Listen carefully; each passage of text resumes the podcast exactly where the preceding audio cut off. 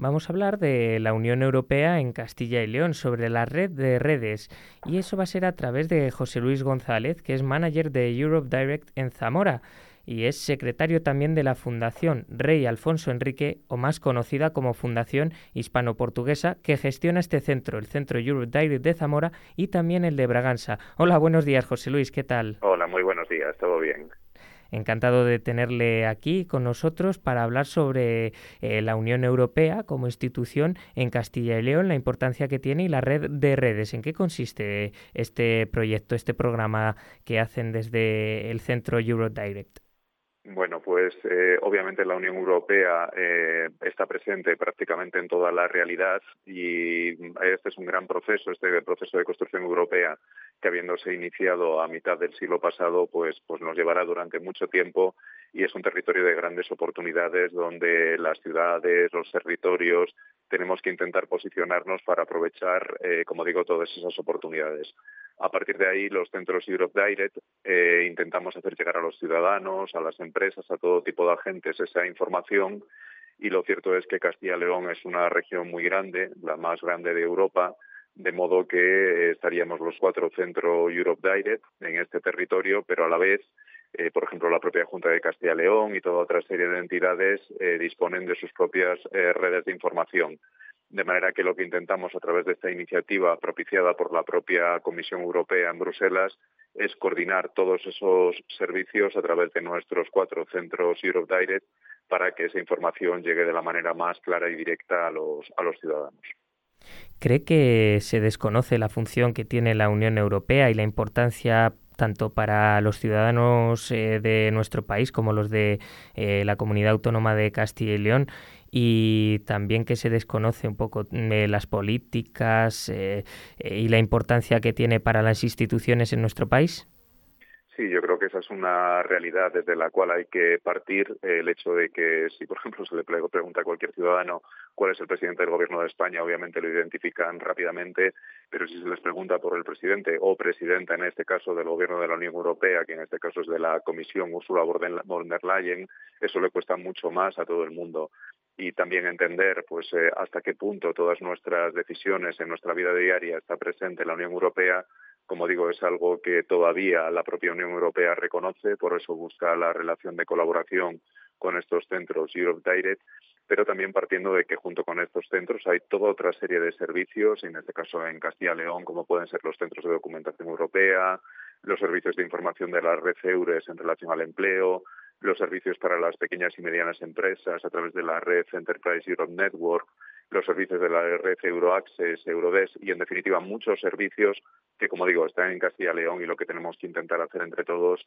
es concienciar y especialmente a los más jóvenes de las enormes oportunidades que les ofrece Europa y también participar en el proceso de toma de decisiones, como va a ser las elecciones que en el 2024 tendrán lugar a representantes en el Parlamento Europeo.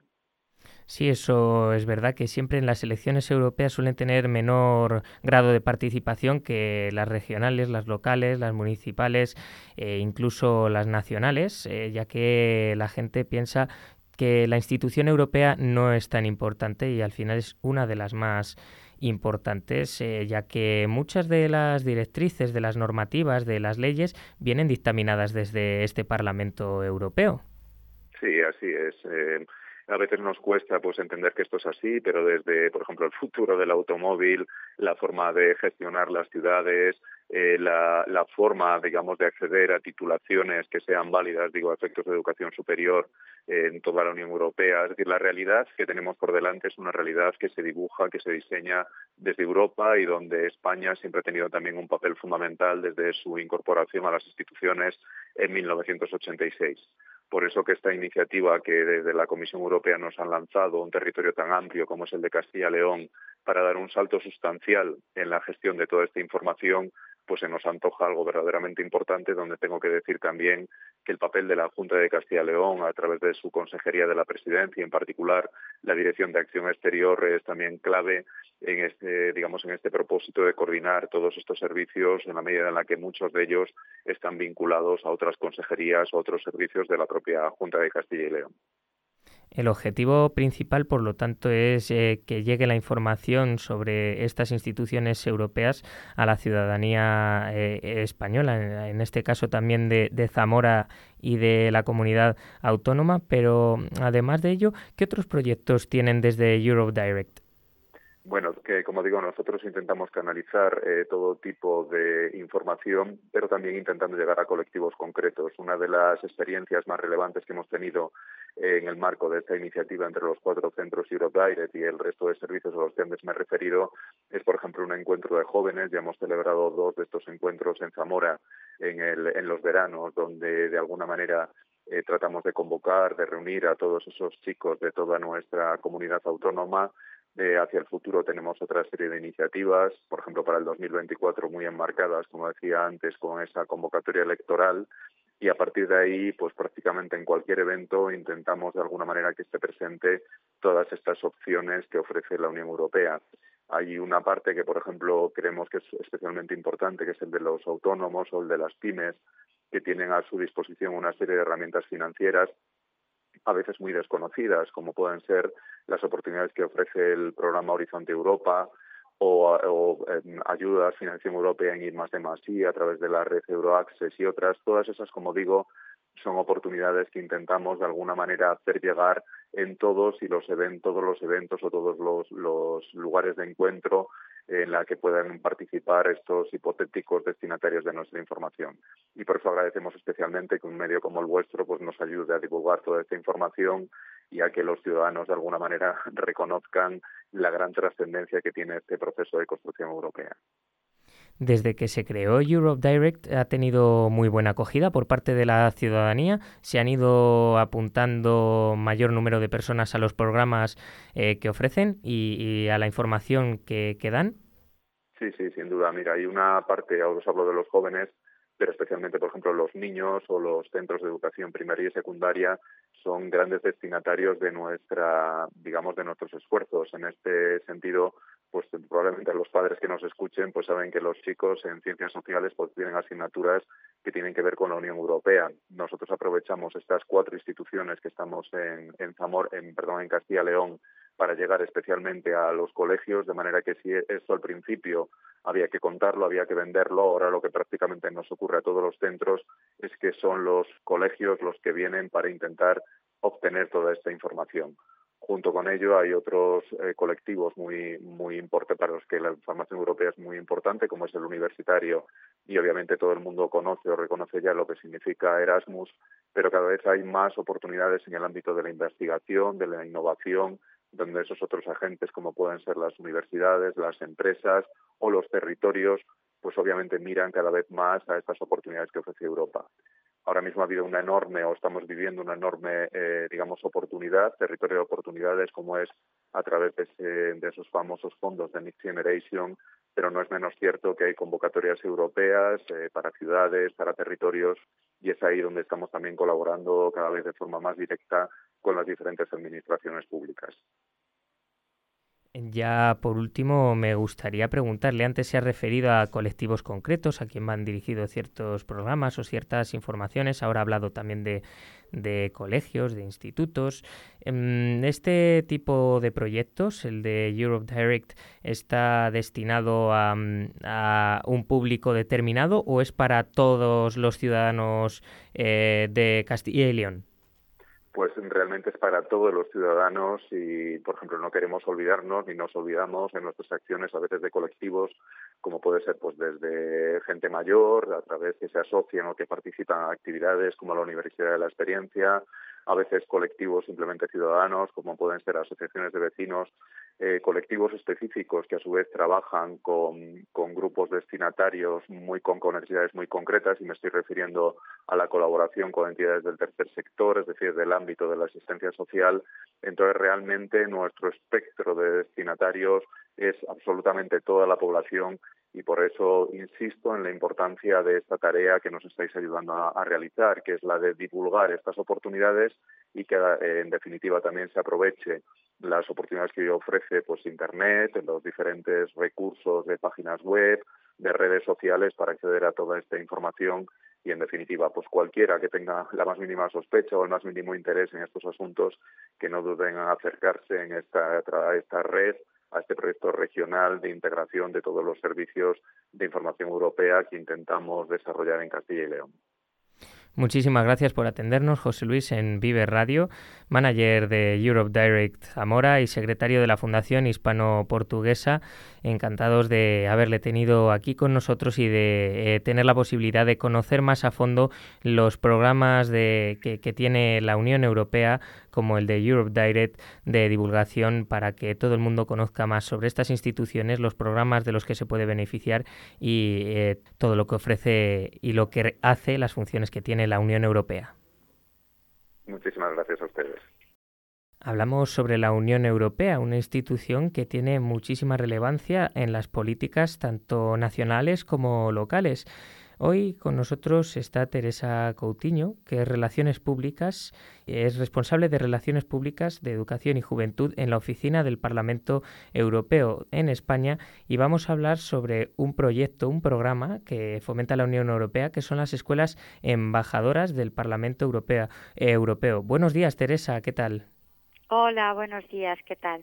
Le agradecemos mucho que esté aquí con nosotros en los micrófonos de Vive Segovia para hablar sobre este proyecto que, de, que parte del Parlamento Europeo. ¿En qué consisten estas escuelas embajadoras del Parlamento Europeo?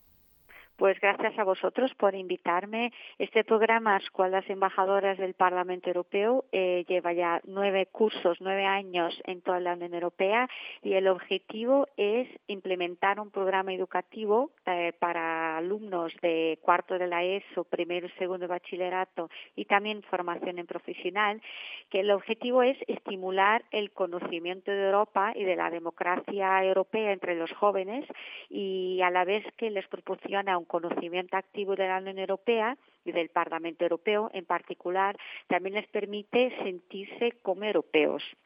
El objetivo es que no solo enseñar eh, datos sobre la Unión Europea, sino darles la oportunidad de experimentar la ciudadanía europea, qué significa la Unión Europea, qué programa tiene para los jóvenes, cómo la pueden vivir, cómo se pueden sentir. Nosotros nombramos los eh, embajadores, bueno, los alumnos embajadores junior, que son como altavoces de la democracia europea para que ellos hablen en sus familias, en su entorno sobre la Unión Europea, desarrollen pues eh, eventos, actividades en su centro educativo y a los profesores son nuestros embajadores senior que también eh, ayudan a los embajadores junior a, pues a implementar este programa. ¿Usted cree que, eh, bueno, ha hablado de experimentar lo que significa ser ciudadano europeo? ¿Cree que muchos jóvenes, niños, sobre todo jóvenes, no conocen mm, los beneficios de ser ciudadano de esta Unión Europea? Bueno, la mayoría de los jóvenes han nacido ya dentro de la Unión Europea. Cuando España entró en el 86, pues ya los jóvenes de que hablamos ya han nacido mucho después de este 86 y la verdad es que ellos lo toman como sentado. La Unión Europea es algo que existe, pero es verdad que no se dan cuenta de todo lo, todo su entorno existe y, y, las decisiones que se toman pues tienen que ver con la Unión Europea. Para empezar, más de dos tercios de las más de dos tercios sí de las decisiones eh, del Congreso pues son directivas europeas y ellos ven a las eh, banderas europeas en los paquetes en el supermercado, en las obras, en la calle, en su centro educativo y no se dan cuenta que si eso está ahí es porque eso tiene que ver con la Unión Europea. Nosotros decimos siempre a los jóvenes que Europa está en la sopa, porque incluso los, los vegetales, eh, las verduras que comen, pues tiene, obedezcan a una, a, una, a una normativa europea.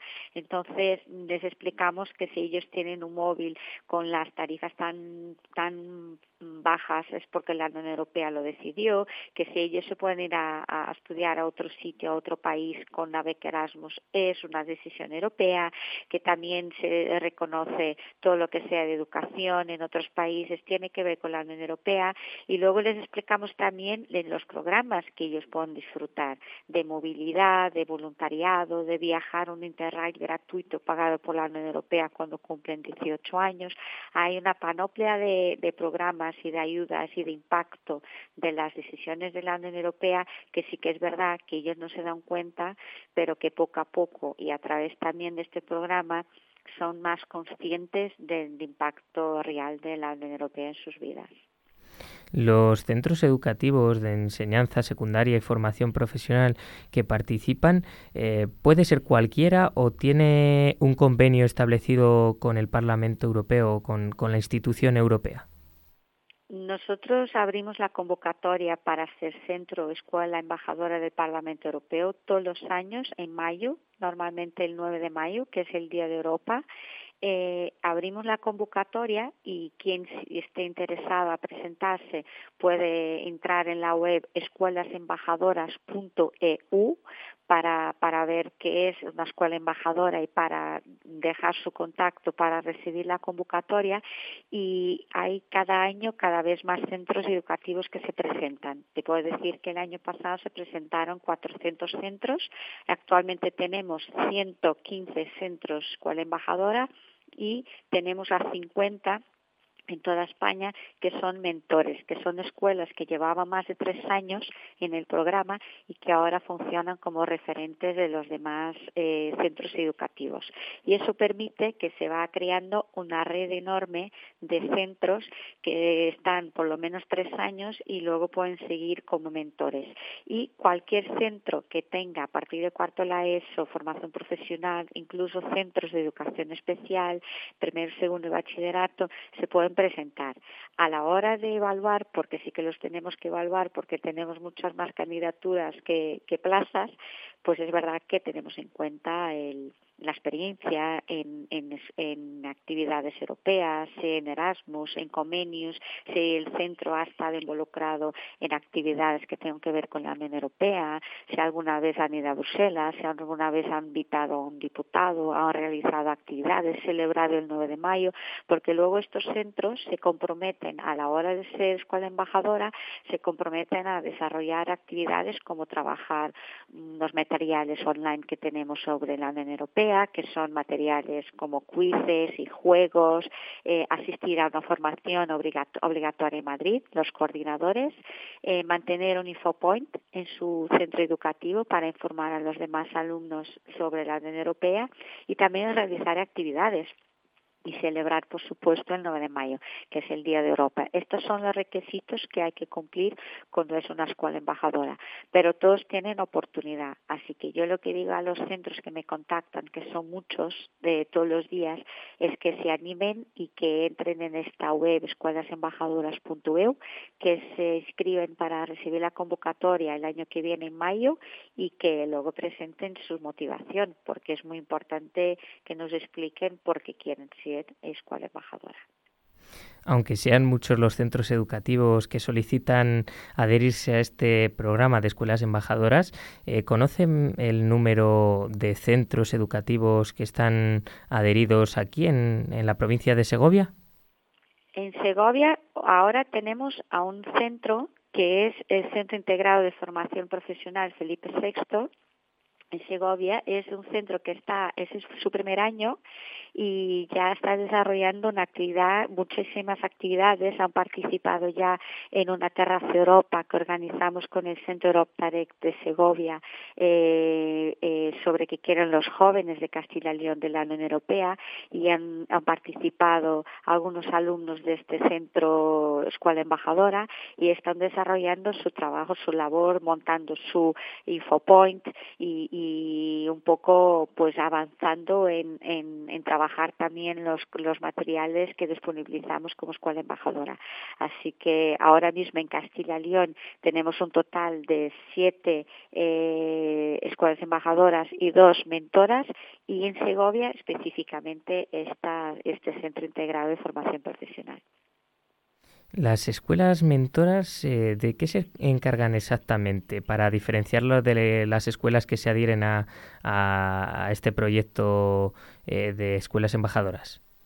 Esta, figura de escuela mentora, que solo existe en España, no existe más ningún país de la Unión Europea, que la hemos creado nosotros desde la Oficina del Parlamento Europeo en España, eh, la hemos creado para que las escuelas que querían seguir trabajando estos temas y conectadas con el programa no se fueran, porque pues tres años después se tiene que ir para abrir un hueco a las nuevas, porque si no siempre tendríamos las mismas y no daríamos oportunidad a que más centros pudieran pues, sumarse al programa pues estas escuelas mentoras trabajan, no tiene que seguir este, estos requisitos que te hablé antes, sino trabajan en, en, red con las escuelas embajadoras de su región.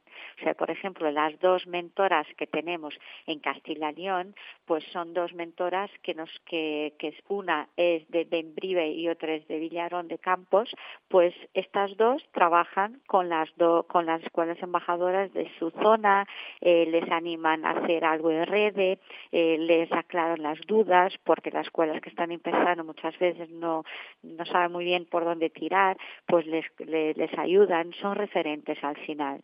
Son como que mm, si las escuelas embajadoras necesitan algo, pues estas dos, en, el caso de Castilla y León, son eh, los referentes para que puedan quitar dudas, aclarar dudas, realizar actividades, organiza muchas veces entre todas las escuelas de la comunidad autónoma alguna actividad, sea para celebrar el 9 de mayo o algún evento. Entonces son, son puntos muy importantes eh, realizan una labor muy importante de coordinación entre las, con las escuelas embajadoras. Teresa Coutinho, responsable de Relaciones Públicas, Educación y Juventud en la Oficina del Parlamento Europeo en España. Muchísimas gracias por atendernos en Vive Radio y por explicarnos en qué consiste este programa de la Unión Europea sobre las escuelas embajadoras y, todas las personas, eh, que, todos los centros educativos que participan, cómo pueden participar, eh, dónde surgió el programa, con qué idea y qué objetivos, eh, las expectativas y la acogida que ha tenido. Muchísimas gracias por atendernos y, y deseamos que este tipo de programas se sigan celebrando. Muchísimas gracias, Teresa. Gracias a vosotros.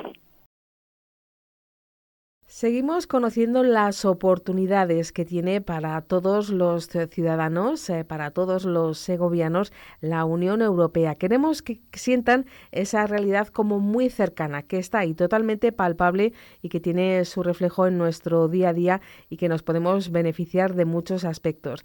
Ah, tenemos la suerte de contar en este programa de hoy con la presidenta del Consejo de la Juventud de Castilla y León, con Sandra Amez que ya nos está escuchando y ya le vamos a saludar para darle los buenos días. Sandra, bienvenida, muy buenos días. Hola, muy buenos días. Bueno, la juventud de Castilla y León es una juventud muy preparada y muy centrada también en el ámbito europeo. Sabe mejor que a lo mejor las generaciones eh, anteriores las ventajas que tiene eh, la Unión Europea. Es quizá donde más fácil sea contar con, con mucha información, ¿no? La gente joven sabe mucho de Europa. Sí, al final eh, las personas jóvenes, bueno, de Castilla y León y en su conjunto, ¿no? Estamos constantemente eh, moviéndonos para adquirir pues nuevos aprendizajes, nuevas oportunidades y una de ellas es todos los programas que tiene la, la Unión Europea para, para personas jóvenes. Nuestra entrevista con, Sandra, al margen de que puedan surgir otros eh, temas, queríamos centrarla sobre uno de los aspectos, una de las oportunidades que ofrece la Unión Europea, que eh, lleva por nombre el Cuerpo Europeo de Solidaridad. Tiene un nombre eh, muy curioso y a la vez muy bonito. Cuerpo Europeo de Solidaridad. ¿Qué podemos contar a los castellanos y leoneses, Sandra? Pues bueno, tiene un nombre curioso y a la vez que difícil de pronunciar, la solidaridad. Sí, se traba y uno, se traba y uno un poquito. Sí, esto es lo que antes se conocía como Servicio de Voluntariado Europeo, que bueno, ha cambiado un poquito el, el nombre y ahora es Cuerpo Europeo de, Solidaridad, también se puede conocer como el CES, que bueno, es una iniciativa de, de la Unión Europea para ofrecer oportunidades a jóvenes de entre 18 y 30 años que quieran llevar a cabo pues un servicio de voluntariado, realizar también un periodo de prácticas o trabajar en el sector de, de la solidaridad, tanto en nuestro propio país como en otro país de, de, la Unión Europea o fuera, o fuera de ella. Son multitud de organizaciones las que, las que forman parte del Cuerpo Europeo de, de, solidaridad, perdón, ¿ves? Ya dije yo que era una palabra eh, complicada, ¿no? Que al final el objetivo es promover esos valores de, de solidaridad, pero también fomentar esa participación de jóvenes y también el conocimiento de, de otras organizaciones, otras culturas, un poco ligado con todos los valores de, de, la Unión Europea, ¿no? De reforzar esa, esa cuestión entre territorios, esa democracia, esa ciudadanía en Europa, un poco es trabajar todo el conjunto de objetivos que persigue la, la Unión Europea. Podemos eh, ir desgranando un poquito esta información, Sandra, por lo que nuestros eh, oyentes también pueden eh, consultar en la página web, porque este Cuerpo Europeo de Solidaridad tiene su propia página web. Nos permite conocer lo que es el voluntariado y proyectos solidarios. Como lo decíamos, hay una amplia, es un abanico muy amplio. Sí, es un abanico muy amplio y como comentabas, hay un portal que, bueno, si ponen Cuerpo Europeo de Solidaridad, les va a salir el, primer, la primera página, que la idea es un poco que la persona joven interesada no se inscriba dentro de, la página y una vez inscrita y ya has mostrado esa, ese interés no por participar o, formar parte, eh, indicas pues tus preferencias, un poco lo que quieres hacer y ya buscas eh, pues proyectos de tu interés y puedes contactar con las distintas eh, organizaciones para que inviten de alguna manera a formar parte de, de alguno de, sus proyectos. Puedes inscribirte en el, en el portal, por ejemplo, desde los 17 años, pues un poquito para ir buscando, pero no puedes participar en ningún proyecto hasta que has alcanzado la, la mayoría de edad, los, los 18. Pero bueno, es una herramienta muy muy útil por si te interesa ¿no? el tema de, de, de acercarte a la Unión Europea de, de alguna manera poder empezar a, a cacharrear en la, en la página, ver todas las oportunidades que hay en los, en los diferentes países y encontrar un poquito pues ese proyecto eh, que más se, se, acerque a ti, ¿no? Y hay de un montón de tipos, ¿no? Pues hay, por ejemplo, de, de ayuda para la prevención de desastres naturales, de la posterior reconstrucción, eh, asistencia en centros de, de, acogida, cuidado del medio ambiente, hay de un montón de, de tipologías de, de actividades y proyectos en los que en los que poder participar. Una de las cosas que llama la atención es lo que recuerda la Unión Europea eh, que puede eh, aportar a los eh, jóvenes experiencia, una experiencia vital que puede cambiar su percepción de las cosas, ayudar a los demás, pero también mejorar el currículum. Es un aspecto que también destaca la Unión Europea relacionada con la solidaridad.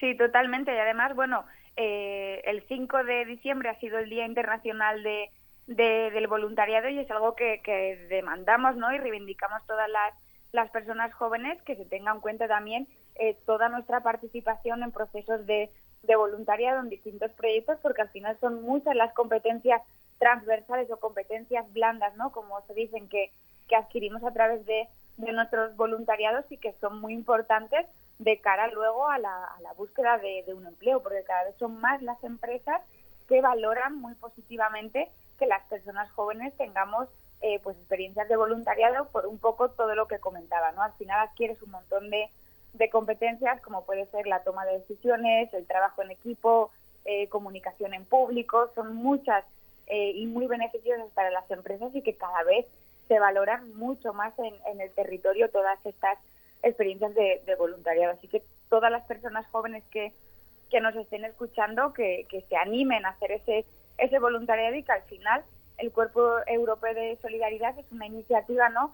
que, que también eh, va enfocada a las personas con, con menos eh, oportunidades también, eh, porque principalmente el programa cubre todos los gastos de participación, es decir, el viaje, el alojamiento y la manutención. Solamente tienes que ir y aportar tu granito de arena y aprender muchísimo eh, y listo. O sea que, que es un programa eh, muy accesible a cualquier bolsillo, por decirlo de alguna manera.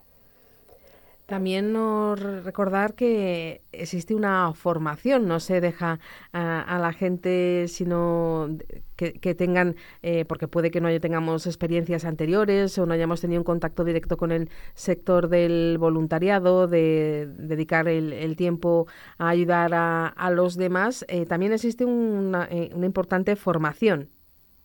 Sí, mientras estás haciendo tu, tu voluntariado hay tanto formaciones como diferentes espacios de encuentro con personas que están también dentro del cuerpo europeo de, solidaridad de alguna manera para generar también esa conexión con, con otras personas que están dentro de, del programa ¿no? y no estar de alguna manera sentirte sola, por ejemplo, en el voluntariado, sino que eh, estás acompañada durante todo el proceso, tanto con formación, eh, con reuniones con otras personas que forman parte, con encuentros, por lo tanto, eh, estás rodeada de personas también que están viviendo otro tipo de, de, experiencias y que te puede también ser muy enriquecedor el participar en, en todos esos espacios. Además de la labor de voluntariado y de todas esas experiencias enriquecedoras que puede uno sacar a nivel vital y personal, eh, bueno, el aspecto de poder hacer ese voluntariado tanto en países que pertenecen a la Unión Europea como en otros lugares.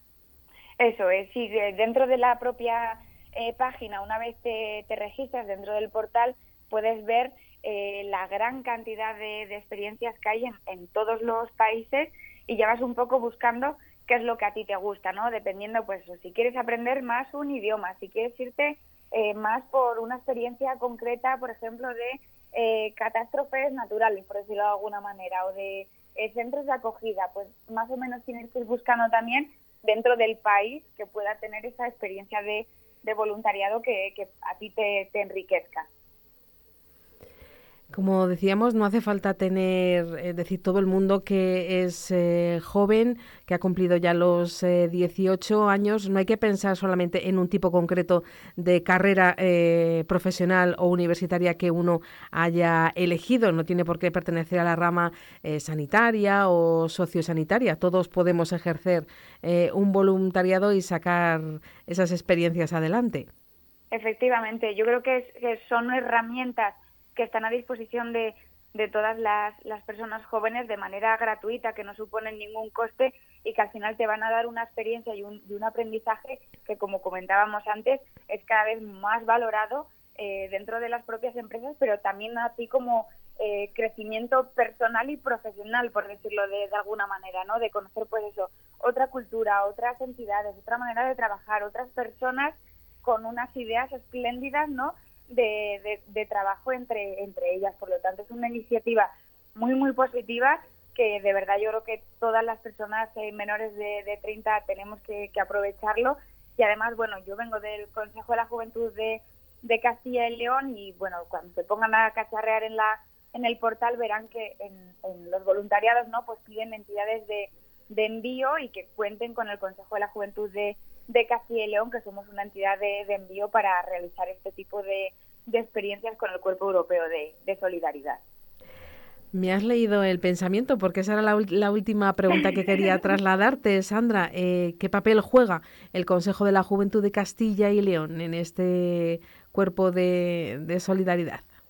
Pues bueno, por, por una parte, eh, nuestra, nuestra función, también nuestro papel, ¿no? Es, es hacer llegar toda, toda esta información también a las, a las personas jóvenes, plantear propuestas de, de, mejora también a las distintas administraciones, en este caso con el Consejo de la Juventud de, España, pero como decía antes, somos entidad de, envío, por lo tanto, cualquier persona joven que quiera hacer un voluntariado y le pida de, oye, necesitas una entidad de envío, que sepan que el Consejo de la Juventud somos entidad de, de envío para poder hacer este tipo de, de voluntariado, por lo tanto, solo tienen que contactar con con nosotras pues a través de, correo electrónico o a través de la página web, redes sociales o por el canal que, que consideren más más cercano y les, les ayudaremos en todo lo que esté en nuestra en nuestra mano para facilitar ese, esa experiencia.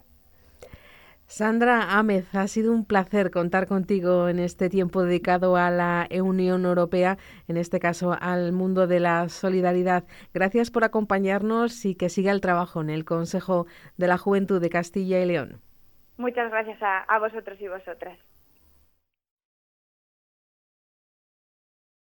Vamos a seguir descubriendo nuevos aspectos, muchas más cosas en torno a la Unión Europea, que ese es el objetivo que nos hemos marcado en Vive Segovia, en Vive Radio, para estos días. Y tenemos la suerte de contar con grandes eh, invitados que nos ayudan a ir poniendo estos diferentes aspectos con todos los puntos de vista y analizarlo con una radiografía muy completa. En este caso vamos a hablarles de acción climática, de transición energética, en Europa y nos va a acompañar en los próximos minutos Paula Ceballos. Paula es oficial de prensa y análisis político en la representación que tiene la Comisión Europea en España, que al igual que otros compañeros nos están ayudando mucho en estos eh, programas. Eh, Paula, bienvenida, ¿qué tal estás? Hola, buenos días, ¿qué tal?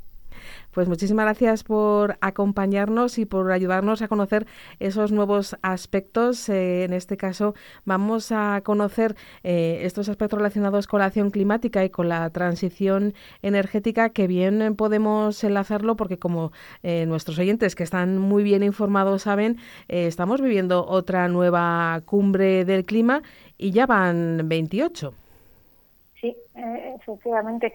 Eh, bueno, para, para nosotros en la Unión Europea, en la Comisión Europea, está claro que el cambio climático es una realidad, que tenemos que actuar, que tenemos que actuar ya. Y, para ello tenemos nuestra hoja de ruta, es lo que llamamos el, Pacto Verde, que establece como objetivo que en Europa, que Europa sea un continente climáticamente neutro en el, en el 2050 y como paso intermedio que, las emisiones de gases de efecto invernadero hayan disminuido un 55% en el, en el 2030.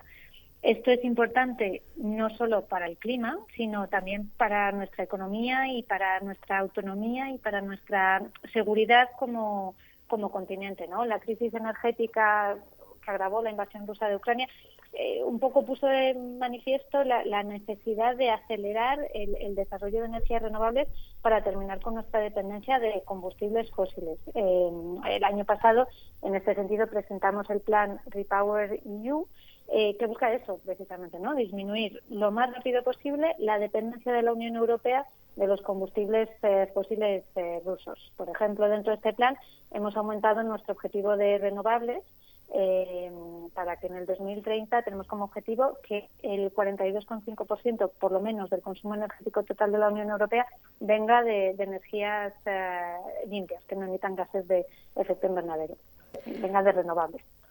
Este es un plan, unas acciones, unos objetivos eh, que se han marcado eh, todos los países miembros de la Unión Europea. Es un eh, trabajo, una acción conjunta. Lo es, lo es, sí es eh, además una obligación para la Unión Europea alcanzar estos objetivos. Luego cada Estado miembro, cada país de la Unión Europea tiene que indicar cómo va a contribuir al objetivo. La Comisión, a través de lo que de los planes nacionales de energía y clima, la Comisión añade todas esas eh, contribuciones, o sea, las suma y ve si vamos a llegar al objetivo o no por, por acción climática, por descender un poquito al, al, terreno, Paula, ¿qué podemos entender para que el ciudadano, eh, el segoviano que nos está eh, escuchando eh, y también de, otras partes que lo pueda escuchar a través de, de Internet, por acción climática, eh, ¿qué entendemos? Por, por dividirlo el tema en, en sus dos apartados por, acción climática, eh, bueno, entendemos todas las acciones que hay que llevar a cabo para lograr esa descarbonización del sistema y para lograr también los objetivos del, Acuerdo de París, ¿no? De, no superar una temperatura global en el mundo de un incremento de dos grados y, intentar que no se supere un grado y medio.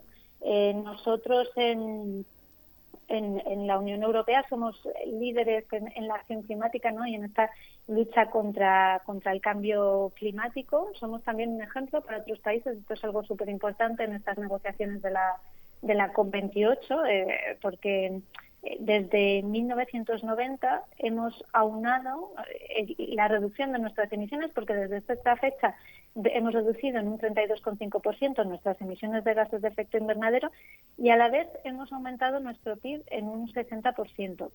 Y este, este, esta unión, este ejemplo, este demostrar que sí que se puede unir crecimiento económico con reducción de emisiones es súper importante ahora, particularmente en este contexto de las negociaciones de la, de la COP28 que empezaron la semana pasada, ¿no?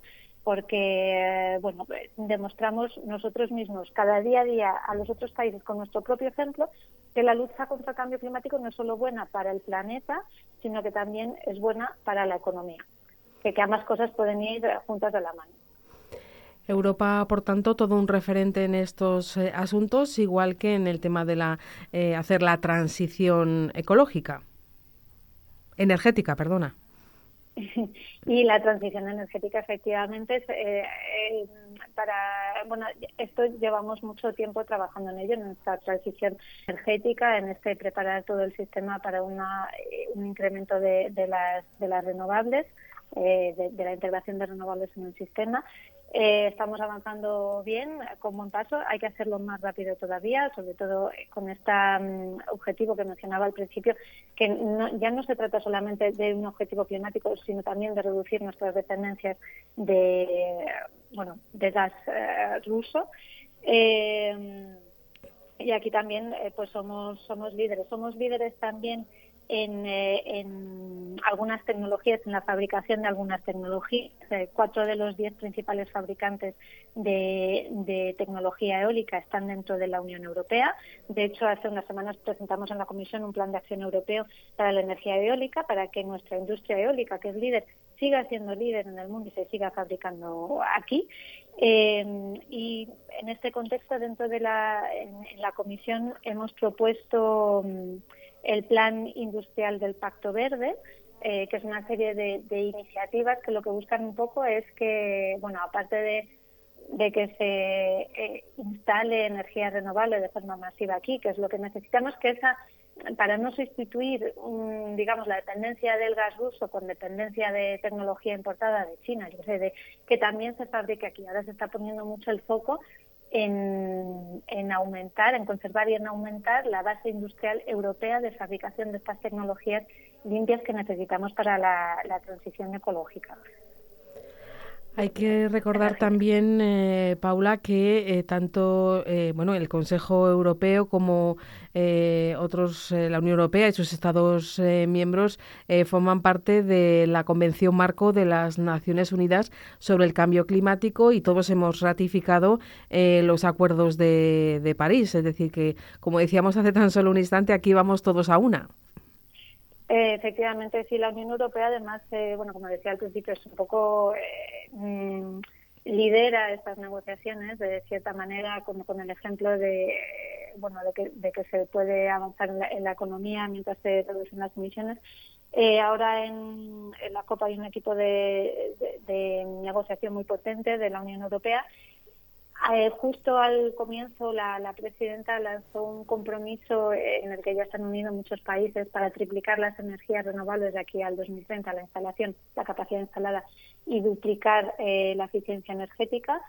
Y, nuestro objetivo de la Unión Europea en esta COP es, eh, bueno, que, que efectivamente que se tomen acciones concretas para caminar todos hacia esos objetivos eh, a los que ya nos hemos em, atado, de, o sea, que ya nos hemos comprometido de que no aumente la temperatura del planeta por encima de los 2 grados eh, centígrados.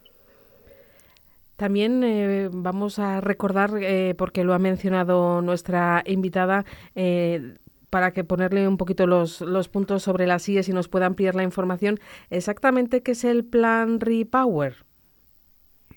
Bueno, el plan Repower es eh, la, respuesta que dimos en, la Unión Europea a la mm, después de la de la crisis energética agravada por esta invasión rusa a Ucrania. Eh, estuvo muy claro que teníamos que poner el foco en reducir todavía más rápido esa dependencia de combustibles fósiles. Y el plan Repower eh, lo que hace es aunar todas las acciones que proponemos eh, para este objetivo, como eh, lo que comentábamos de aumentar el despliegue de renovables, aumentar los objetivos de renovables, se pusieron acciones para facilitar la, integración de renovables en el sistema, con temas de que sea más fácil conseguir los permisos necesarios, etcétera. Y esto es el, el Repower pues también recordar que en la información que se puede eh, encontrar eh, fácilmente y que nosotros estamos también intentando consultar para ampliar estas entrevistas, la Unión eh, Europea bueno, ha dedicado una fuerte cantidad de dinero para la financiación de la lucha contra el cambio climático. Nos da la cifra esta web de en 2022 28.500 millones de euros. Eh, sí, claro, aparte de todo este entorno regulatorio favorable para la, transformación verde, también hay muchos fondos, eh, muchos fondos europeos disponibles. ¿no? En la Comisión nos hemos comprometido a movilizar al menos mil millones de euros en inversiones sostenibles durante la próxima década uno de los más relevantes es el Fondo de Recuperación y Resiliencia, que se constituyó como respuesta a la, crisis del COVID para impulsar de nuevo la economía tras esta crisis, sobre todo en los sectores del futuro, entre ellos de forma muy prominente pues eh, todo lo que tiene que ver con la transición verde. España es de los principales beneficiarios de, de estos fondos de recuperación y resiliencia y el 40% del monto que, recibe España tiene que ir, va a ir a medidas, o está yendo a medidas que apoyan objetivos climáticos. Estos son 65.000 millones de euros. Es, es muy potente, es mucho dinero y da opciones para realizar muchas inversiones y, muchas reformas necesarias. Eh, se financia un poco de todo, ¿no? Se financia desde, desde grandes proyectos de de miles de millones de euros, que son los llamados PERTES, los eh, proyectos estratégicos para la recuperación y transformación económica, que en España, por ejemplo, hay un PERTE del vehículo eléctrico que, que busca crear un ecosistema aquí en España para fabricar de manera integral eh, vehículos eléctricos en España. Hay un PERTE de renovables, hidrógeno y almacenamiento. Tenemos, se financian estos grandes proyectos y también se, financian proyectos de menor tamaño pero que tienen un impacto ah, positivo muy directo en, las vidas de los ciudadanos. Por ejemplo, en, pues en Segovia eh, se han dedicado, eh, hay 3,5 millones de euros para convertir Segovia en una ciudad con una movilidad más sostenible y, saludable, eh, acometiendo, por ejemplo, actuaciones de implementación de zonas de bajas emisiones, comprando autobuses eléctricos, entre otros temas. Lo que nos demuestra una vez más, escuchando a nuestros invitados y expertos, es que todo se lleva a la práctica, a nuestro día a día y a nuestras eh, ciudades y las oportunidades que se presentan para ciudades, para municipios y para empresas que apuesten por la economía verde. Sí, efectivamente, el objetivo de todo esto es al final eh, pues que, reviertan en el ciudadano, que reviertan las pymes y usar todos estos fondos eh, para facilitar esta, esta transición energética y hacia una sociedad más descarbonizada a la vez que se fortalece la economía y se crean puestos de trabajo y se crea riqueza. Pues hemos analizado y mucho este tema de la acción climática y la transición energética en Europa y como ven tiene mucho que ver con, nosotros, con el futuro a muy muy corto plazo y lo hemos hecho con la colaboración de Paula Ceballos eh, que trabaja en la oficina de prensa y análisis político de la representación de la Comisión Europea en España. Paula, ha sido un verdadero placer. Muchísimas gracias por acompañarnos. Muchas gracias. En Vive Segovia, en Vive Radio, seguimos llevándoles a todos nuestros oyentes, a todos los segovianos, el trabajo que realiza la Unión Europea y que sepan ustedes el trabajo y la labor que tienen los diferentes eh, miembros que trabajan, eh, los distintos representantes de la Comisión Europea en España. Ahora mismo nos acompaña y la vamos a saludar ya a María Campo. María trabaja dentro de la comunicación partenariados y redes, como decimos, de esta representación en España de la Comisión Europea. María, bienvenida, muy buenos días. Muchas gracias, encantada. Bueno, María, junto con otros eh, compañeros trabajáis en este campo de comunicación partenariados y, redes. Eh, cuéntanos un poquito, eh, bueno, si quieres, eh, vamos por mm, un poquito a poco, vuestro trabajo de, tus compañeros en, este apartado de, comunicación, partenariado y redes. ¿Qué nos puedes contar?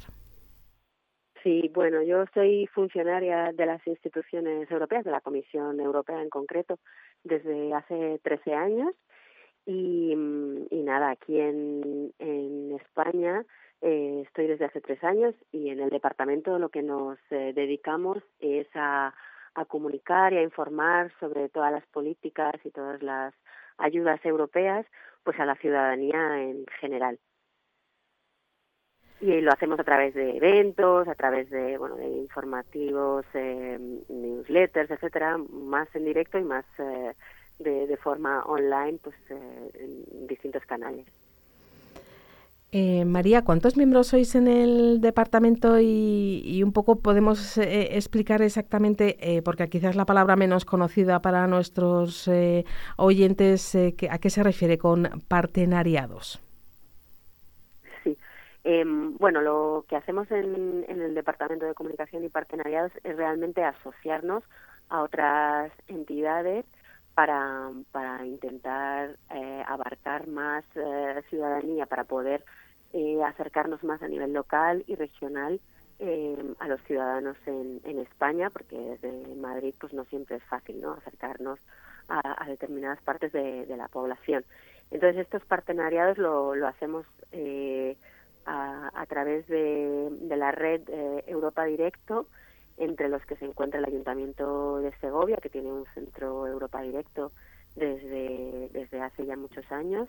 Y, y bueno, la oficina se encarga allí pues también de realizar eventos y hacer este tipo de, de actividades pues con medios o con redes sociales, etcétera, para, para informar a los eh, segovianos un poco de todo lo que hace Europa y también en cuáles son las oportunidades que tienen todos ellos eh, de pues, participar ¿no? en el desarrollo de las políticas europeas o de trabajar incluso en la Unión Europea. En nuestro departamento somos cinco personas y en la representación en Madrid somos 30. La Comisión Europea también tiene una oficina en Barcelona y luego compartimos, digamos, espacio con el Parlamento Europeo, que también tiene algunos compañeros en, tanto en Madrid como en la oficina de Barcelona. Estamos nosotros eh, haciendo en Vive Segovia estas entrevistas con, con, vosotros precisamente para dar a conocer eh, el trabajo y lo hacemos gracias a la oficina de Segovia de Europa Direct, de Euro Direct, eh, como lo queramos castellanizar o decir más en, en, en inglés. esa red es la que tú eres el enlace. Sí, eso es. Yo soy la coordinadora de, esas redes en España. Eh, tenemos dos tipos de centros, los que serían Europa Directo, como es el que participa el Ayuntamiento de, Segovia, em, que tiene más esa labor de, formación y de información directa a la ciudadanía. Y luego también tenemos los centros de documentación europea, que en nuestro país, en España, están situados en, universidades. Y, bueno, pues eh, aquí en Castilla y León tendríamos, por ejemplo, la Universidad de Salamanca que, tiene un centro de documentación y que apoya más la investigación de los ciudadanos o el acercarles a, los documentos más eh, concretos, digamos. María, a través de ese trabajo de esa red de, oficinas como la que tiene Segovia, lo importante es que el ciudadano, y lo estamos insistiendo eh, estos días, es en que lo utilice, que se acerque. Hay muchas herramientas, información, eh, convocatorias, ayudas. Hay mucho que descubrir, ¿no? Efectivamente, mm, digamos que en Internet existe una grandísima cantidad de información, pero a veces es difícil navegar a través de las cosas que realmente nos puedan interesar.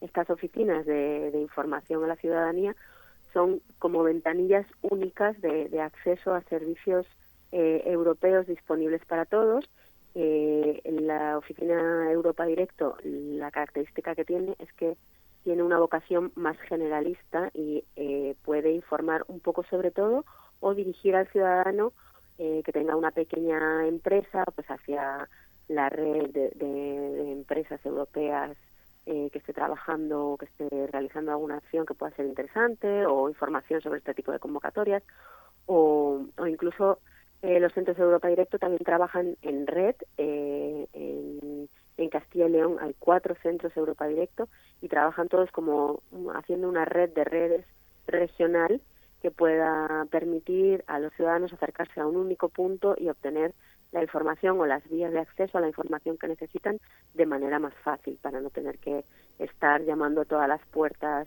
eh, a ver si consiguen encontrar la información que les pueda interesar, pues son guiados un poco a través de, de toda esta cantidad de información disponible, pero a veces un poquito difícil de, de acceder, ¿no? Si no se conoce bien a lo mejor el sistema. Y, y sí, en, Segovia lo tienen yo creo muy a mano y, y, les animamos a, a consultarles y a preguntarles todo tipo de, de, cuestiones que puedan ser de interés para, para ellos. Uno de los colectivos que quizá más se acerquen a estas oficinas, a estos centros de información, eh, sean los eh, jóvenes, los, los estudiantes. Sí, sí, de hecho eh, son uno de los principales, digamos, beneficiarios e incluso interesados en informarse sobre todas las, las políticas que, que, al fin y al cabo les em, son importantes para ellos en el, en el día a día, bueno, por supuesto para todos, pero que también les dan una serie de, de oportunidades pues de, trabajo y de participación y de construir Europa conjuntamente, ¿no? Entre todos. Entonces sí, este, este año además, en vistas a las elecciones europeas del 9 de junio del 2024, eh, todos seremos llamados a participar y especialmente los jóvenes que por primera vez puedan puedan hacerlo, que estén informados sobre cuáles son sus derechos, cuáles son sus intereses y que puedan eh, formar parte de este proceso, si así lo desean.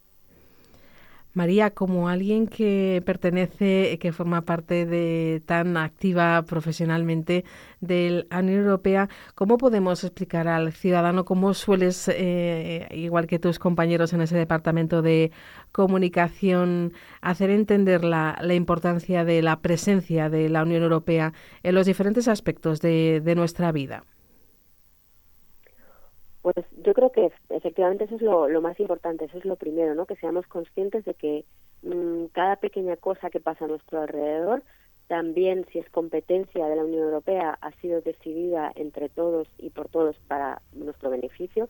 Hay muchas cosas eh, de las que disfrutamos que a lo mejor no somos tan conscientes, como puedan ser los derechos eh, al consumidor, como pueda ser el, el acceder a mantener las mismas tarifas de nuestros teléfonos o de nuestras plataformas eh, Netflix, etcétera, en cualquier otro país de la Unión Europea. Eh, ya no hablamos de la necesidad de no presentar el pasaporte en cada una de las eh, mm, de los momentos en los que vamos a cambiar de país o cambio de moneda, ahora que el euro está bastante extendido en casi todos los países de la Unión Europea. Eh, pero bueno, pues una, una serie de, de, oportunidades y de acciones que no son solo viajar, que también son estudiar en el extranjero, que son trabajar en el extranjero, si así lo queremos, y mm, incluso a nivel pues centros escolares, todos los proyectos Erasmus Plus que se han eh, introducido ahora a partir del 2021 en, en los niveles de primaria, ya no solo en universidad, primaria, secundaria, eh, incluso en las, en las formaciones a posteriori. Yo creo que los los jóvenes pueden estar muy interesados en hacer un voluntariado europeo eh, antes de decidirse si, si hacer eh, una carrera u otra o estudiar una, una cosa u otra. Eh, bueno, hay muchísimas, muchísimas oportunidades y muchas cosas que les pueden interesar y, y luego también está el diseño de, de políticas que, que les, eh, les incumben en su día a día. Quería preguntar, por ejemplo, el, el Sí, te quería preguntar exactamente por, eh, porque dentro de esas oportunidades de la Unión eh, Europea eh, existe lo que bajo las siglas EPSO, Oficina Europea de Selección de Personal. No sé si nos puedes comentar algo más. Sí, claro. si alguien está interesado en formar parte del proyecto europeo y, ayudar a diseñar esas políticas que nos incumben a todos, puede entrar a la página web de EPSO, eh, que es por sus siglas en, inglés, pero como tú bien dices, es la Oficina Europea de Selección del Personal, y allí podrá, podrá ver cuáles son las oportunidades para, para formar parte de este servicio eh, a las instituciones europeas. Eh, la oficina se encarga de seleccionar el personal pues para todas las instituciones, Parlamento Europeo, Consejo de la Unión Europea, la Comisión Europea, pero también los tribunales de justicia, de cuentas, el Comité Económico y Social Europeo y el Supervisor Europeo de Protección de Datos, en fin, todos, ¿no? Y cubre las necesidades de contratación de dichas instituciones y lo hace a través de la organización de, oposiciones, tanto generales como especializadas. Eh, con lo cual, pues, el proceso, digamos, de selección, lo primero que tendrían que hacer los interesados sería crearse una, una cuenta en EPSO, a través de un, de un password eh, EU-login que llamamos y que nos da acceso a muchas herramientas y entre ellas crearse esta cuenta EPSO en la que puedes empezar a aplicar a todas las uh, oportunidades que, que, te puedan interesar. Luego los perfiles son muy diferentes y hay, hay muchos tipos de, mm, de oportunidades, ¿no? Las oposiciones pueden ser, como decíamos, o para puestos permanentes o, o para puestos temporales de contratación de un tiempo y, y, bueno, pues cada, digamos, cada oportunidad, cada oposición tiene unos criterios de admisión y un proceso de, de selección, pero ahora ya la ventaja es que todo se hace a través de sistemas online, eh, verificados y, y bueno, con, con, un cierto control, por supuesto, pero bueno, cuando era mi, mi época teníamos que ir todos allí en, en grupo a hacer las, las oposiciones a, a determinados lugares. Entonces yo creo que cada vez es más accesible ¿no? a todos los ciudadanos de, la Unión que puedan participar en estos procesos abiertos y, con, competencias, digamos, eh, más abiertas a todos. María, ¿recomendarías a la gente que aproveche para entrar en Internet, que busque EPSO, que busque eh, e, esta Oficina Europea de Selección de Personal, que se informe, porque hay muchas oportunidades laborales, que hay muchos sectores, eh, muchos perfiles que eh, podrían encontrar su oportunidad aquí. Sí, sí, desde luego. Yo creo que además no debemos de caer en el error de pensar que solamente los que han estudiado carreras, pues, o muy de letras o muy de ciencias eh, pueden tener cabida, porque además ni siquiera hace falta estudiar una, una carrera. Ahora hay muchísimas formas de, muchísimas, digamos, oposiciones que requieren otro tipo de perfiles, más técnicos, más, eh, bueno, de todo tipo. Y, y si no, también existen los generalistas. Entonces, sí, sí, les animamos a, a que lo investiguen y, y vean si les puede, a lo mejor en un determinado momento del tiempo, eh, no tiene por qué ser para toda la vida, ¿no? Pero puede ser un proceso en el que estamos participando y, y bueno, que es accesible a todos. Además, eh, tenemos la, vamos, la idea un poco de que solo se puede trabajar para la Unión Europea en, en Bruselas o en Luxemburgo o en Estrasburgo, pero no, no es el caso. También hay agencias descentralizadas que están en los países, eh, en otros países miembros, o hay algunas oficinas, como puede ser la, la mía, en la que trabajo yo ahora, están representando dentro de los países de, la Unión y si no también habría algunas oficinas de delegación que funcionan como embajadas que son en países terceros y, y cualquier eh, ciudadano europeo puede ir a la delegación de la Unión Europea en el país X a bueno, a solicitar ayuda o apoyo o lo que sea.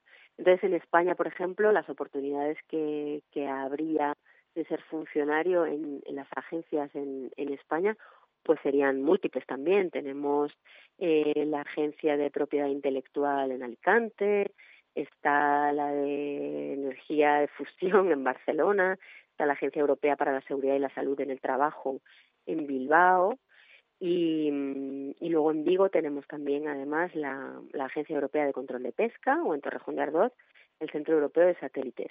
Y además la, la Comisión Europea tiene lo que llamaríamos una dirección general sobre eh, investigación específica en Sevilla, con lo cual hay también opciones de, trabajar en España o en otro país Estado miembro en este tipo de, agencias, no solo Bruselas, con lo cual sí, sí, desde luego les animamos a que se, se informen un poco de cuáles son el tipo de posiciones, el tipo de perfiles que les puedan interesar y luego para completar simplemente comentar que el, proceso de selección es un poco diferente a lo que nosotros conocemos aquí en España como una oposición tiene varias etapas también, entonces dependiendo del tipo ¿no? de, de oposición al que queramos optar, sea generalista o especialista, pues hay una serie de, mm, de pruebas diferentes. En la generalista, que sería la, la más eh, amplia, digamos, pues las, las pruebas serían de capacidad de razonamiento verbal, numérico y abstracto.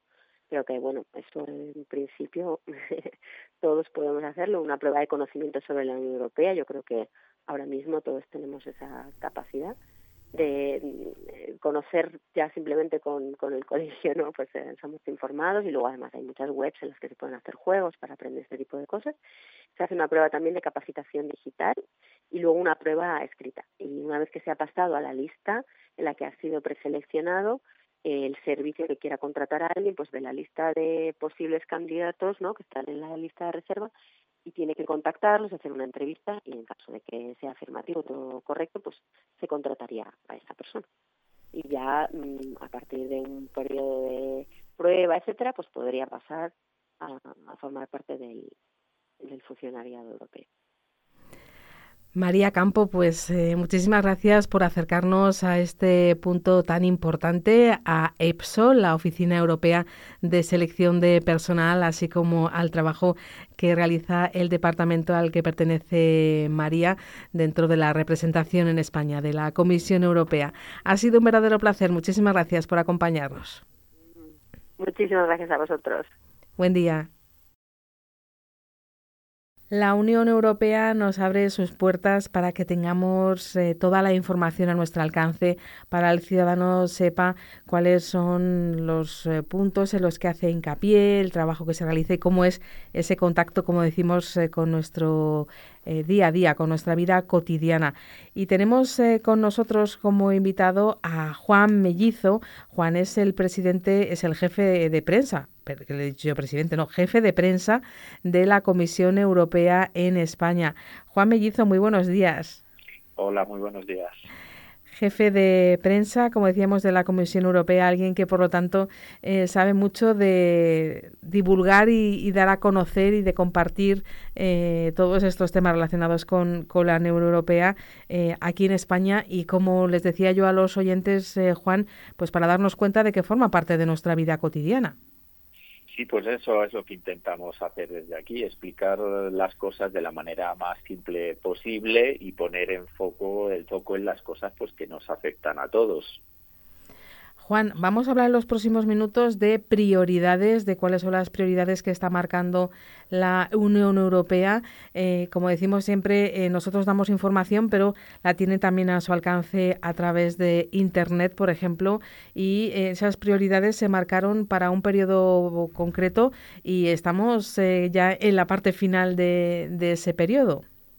Pues sí, ese es el contexto exactamente. Eh, la legislatura europea pues tiene una duración de cinco años, pues como, como cualquier gobierno. ¿no? Aquí nosotros eh, se arrancó en el 2019, justo antes del COVID, fijaos todo lo que ha pasado desde entonces, y termina en el 2024, que serán eh, pues las elecciones europeas. Por lo tanto, ahora cuando hablamos de prioridades eh, o, de lo que se está trabajando, pues es prácticamente en cerrar, en finalizar, eh, pues todo el plan de trabajo que se planteó, que ahora ahora os lo cuento, ahora hablamos de ello, eh, pues antes de que termine el periodo legislativo. a, a, pesar de que tenemos ahora un espacio muy breve de tiempo para todos aquellos que os interese profundizar en esto, eh, la presidenta de la Comisión Europea hace cada año, en septiembre, un discurso, un discurso del Estado de la Unión Europea, que es un poco como rendir cuentas eh, ante el Parlamento Europeo, que representa a los ciudadanos. Bueno, pues ahí se explica eh, pues todo lo que se ha hecho y todo lo que se va a hacer. En este caso, todo lo que queda eh, por hacer de aquí al 2024. Son como 150 páginas, es muy extenso. Nosotros ahora, si queréis, os explicamos cuáles son las, las cuatro o cinco cosas más importantes de ahí para hacerlo un poquito más, más digerible.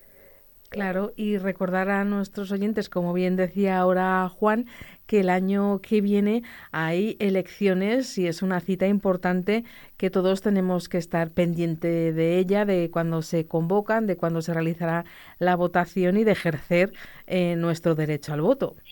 Claro, porque justamente hablar de prioridades de futuro es en las elecciones europeas, que este año van a ser entre el 6 y el 9 de junio. Cada país de la Unión Europea va a elegir la fecha que mejor le cuadre. Es ahí, en las elecciones europeas y en función de lo que nosotros votemos, eh, pues que se definirán las prioridades, las líneas de acción para los próximos cinco años. Así que, como bien has dicho, eh, es importante que todos vayamos a votar para que para que Europa sea, pues, como nosotros decidamos, ¿no? Si no van a decidir otros por nosotros. Son los, los parlamentarios, eh, los europarlamentarios o parlamentarios eh, europeos, como cada uno prefiera decirlo, quienes ponen la voz de España en ese parlamento, en ese parlamento común.